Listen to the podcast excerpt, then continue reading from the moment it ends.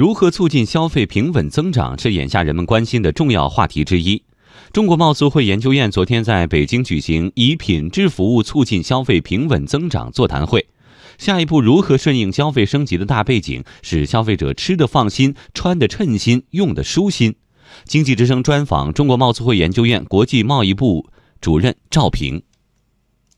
刚刚过去的二零一八年，我国社会消费零售总额的月度增速总体上持续下降，从年初两位数的增长到后来的个位数增长，再到十一月份的月度增速百分之八点一，让很多人表示担心。那么您怎么看这样的数据？从消费对象的角度来说，消费可以划分为商品消费和服务消费，而社会消费品零售总额这个数据，它代表的主要指的是商品消费的规模和增速。因此呢，看到月度这个社会消费品零售总额的增速呈现一个下降的走势，并不意味着总消费是呈现下降走势的，因为随着消费结构升级步伐的加快，人们用于服务消费的支出的增速和占比都呈现一个快速增长的态势。所以，从这个月度社会消费品零售总额下降的走势，可以得出两个结论。第一呢，就是商品消费。在整个消费当中的占比是在下降的，从而人们用于商品消费支出的比重会呈现一个下降的走势。另一方面呢，在数据之外，服务消费的这个支出的增速还是保持在较高的水平，并且占比在不断的提升。那对于二零一九年的消费趋势，您的总体判断是什么？我认为二零一九年的总体的消费形势，我的判断是谨慎乐观。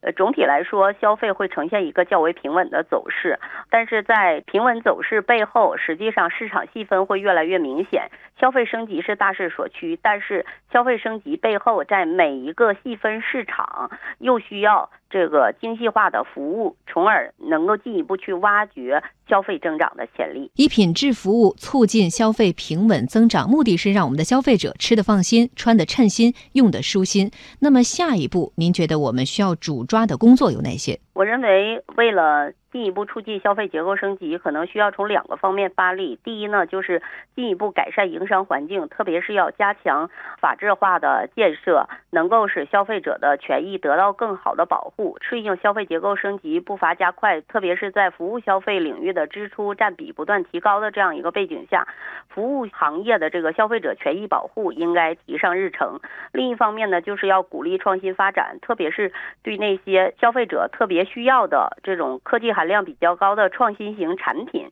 创新型的渠道以及呃创新的这种服务方式，要加大支持的力度，从而使消费者有更多新的消费对象、更便利的消费渠道、有更好的消费体验。